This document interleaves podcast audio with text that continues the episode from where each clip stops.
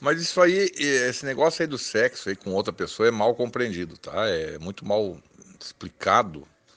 As pessoas usam é, é conceitos e, e folclores é, milenares para uma questão que hoje está muito diferente. É, se imaginem há 150 anos atrás, dali para trás, as, a, coisa da mulher usar muitas saias, e aí vem o nome Pombagira Sete Saias, várias saias, isso era muito comum, é porque o homem ele chegava da taberna, bêbado, né? É taberna mesmo, e ele chegava em casa e pegava a mulher, fazia que nem lagartixa, tirava na parede, tirava em cima da mesa, levantava a saia e chamava na. introduzia ali sem lubrificação, sem preparação, sem preliminares. Ele queria só satisfazer. Isso a gente vê muito em novelas de época, em filmes de época. O cara dá quatro fincadas ali, tem um orgasmo e, e só fecha o fecho da calça e deixa a mulher ali. Entendeu? Então, por isso que as mulheres começaram a utilizar várias saias para dificultar essa parte aí, que, entendendo que o homem é, fosse desistir ou dificultar para o homem fazer isso. Era assim que era o sexo. E num período em que é, da Inquisição as igrejas elas condenavam a mulher ter prazer. Tem lugares que se cortava o clitóris da mulher. Então a gente tem que avaliar sobre vários aspectos.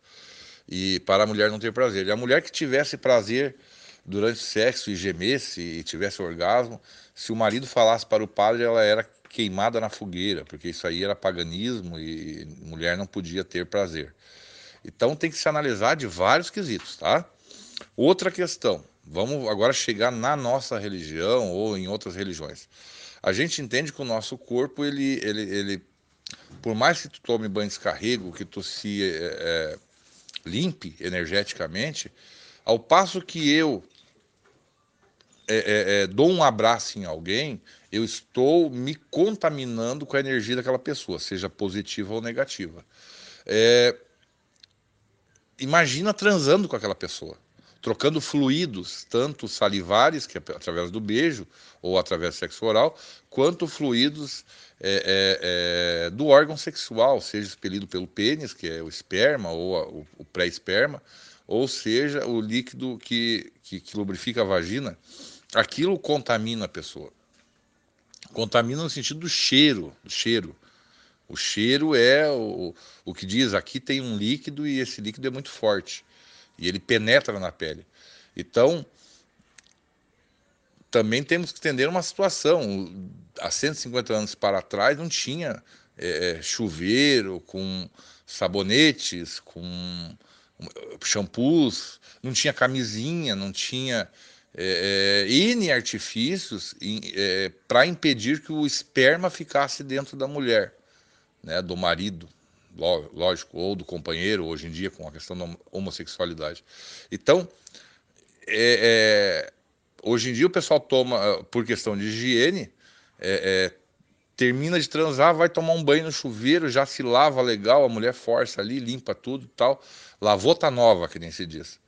Né? Lá antigamente não era assim, não. Dava uma ali e ali continuava lavando roupa, continuava fazendo serviço da casa.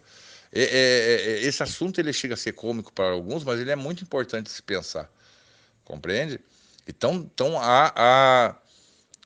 E como isso é, é, é um tabu para se falar em sexo, os sacerdotes não dão é, dicas de como não se contaminar tanto com aquela energia. Né? É, principalmente se a mulher tem um marido que é alcoólatra, que é um usuário de droga, quer dizer, o que adianta ela fazer vários banhos, é, se energizar, tá legal, pô, 100%, daí ela vai ter uma relação sexual, o cara vem de lá coberto pros kardecistas de obsessores, etc, e coisa e tal, energias negativas, ela se contaminou de novo, é a mesma coisa que tu terminar de tomar um banho de ofurô ou de sais e se atirar no barro. Não, não é para tanto, mas só para entender.